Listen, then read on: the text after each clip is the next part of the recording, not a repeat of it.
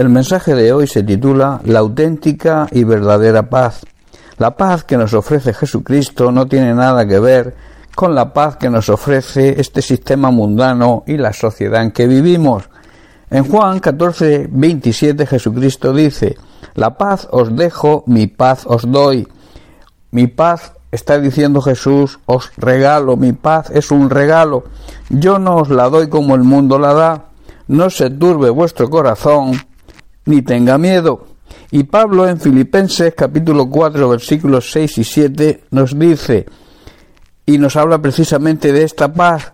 Dice, por nada estéis afanosos, sino sean conocidas vuestras peticiones delante de Dios con toda oración y ruego y con acción de gracias.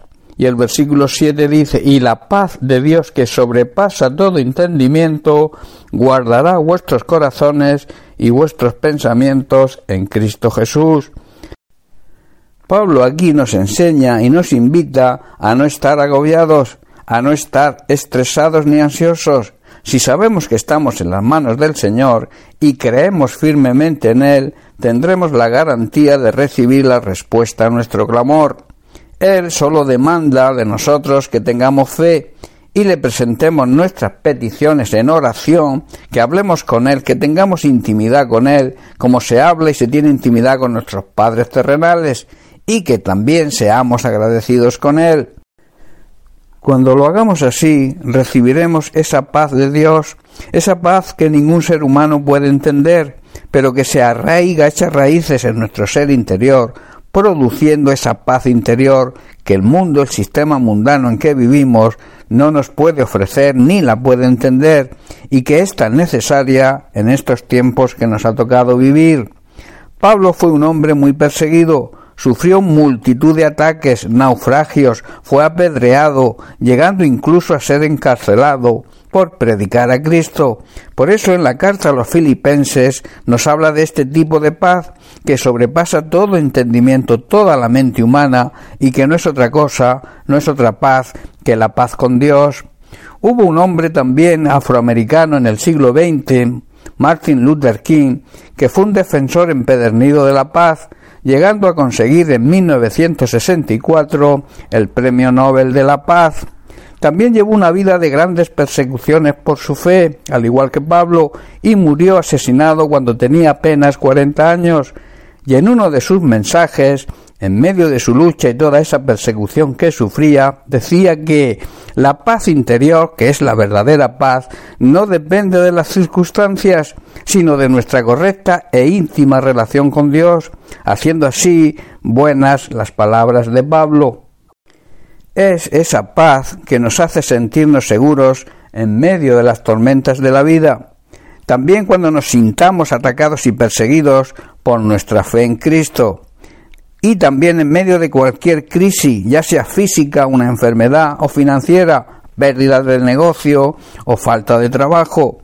El apóstol Pablo, junto con Silas, dice que cantaban alabanzas estando encarcelados y dice la palabra de Dios que los presos los oían. Si repasamos la Biblia, vemos que los creyentes de la iglesia primitiva se gozaban y se tenían por dignos al sufrir y al ser perseguidos por predicar a Cristo. Esta es una fe auténtica que nos hace tener la certeza y estar convencidos de cuál es la verdadera vida, la vida abundante que el Señor nos ofrece. En Juan capítulo 14, en los versículos del 1 al 3, Jesús nos dice, no dejen que el corazón se les llene de angustia, confíen en Dios y confíen también en mí. En el hogar de mi Padre hay lugar más que suficiente. Si no fuese así, ¿acaso les habría dicho que voy a prepararles un lugar? Cuando todo esté listo, volveré para llevarlos, para que siempre estén conmigo donde yo estoy. Dios nos concederá una morada magnífica, donde además podremos disfrutar de la presencia del Señor por la eternidad. Llegados a este punto, yo plantearía la siguiente pregunta. ¿Tendría significado la existencia del universo y su grandeza?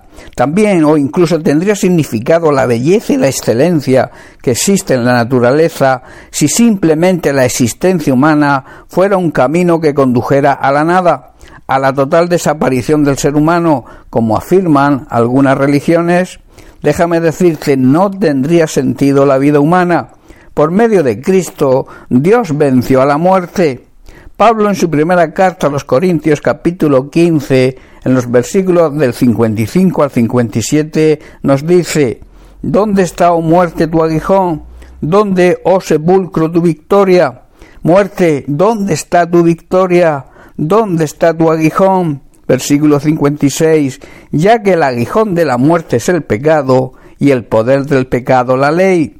El pecado, está diciendo Pablo, es el aguijón que termina en muerte y la ley le da al pecado su poder, el poder de la condenación. Mas gracias sean dadas a Dios que nos da la victoria por medio de nuestro Señor Jesucristo. Pero gracias a Dios, está diciendo Pablo, Dios nos da la victoria sobre el pecado y la muerte por medio del sacrificio de nuestro Señor y Salvador Jesucristo. Muchos creen que la muerte física es el final de todo, que ahí se termina la existencia humana. Y yo te digo nada que ver, es todo lo contrario, es el principio de la verdadera vida, de la vida eterna. Utilizan esta excusa, este pretexto, para justificar su vida de pecado niegan la existencia de Dios y así también niegan las consecuencias de dicho pecado, la condenación eterna. La muerte física es, por tanto, una puerta que se abre hacia la verdadera vida, la vida eterna. La fe de un cristiano verdadero se aferra a esta verdad. Por ese motivo tiene esa paz interior en medio de los sufrimientos de esta vida y también cree, está convencido y nunca pierde la esperanza en las promesas de Dios sobre nuestra morada eterna en su presencia.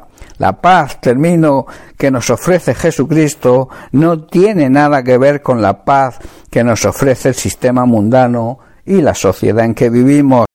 Por tanto, debemos tener fe y mantener nuestra esperanza en que Dios siempre cumple lo que promete y no quiere que nos perdamos, no quiere que nos condenemos. Bien, pues hasta aquí el mensaje de hoy. Que Dios te bendiga. Un abrazo.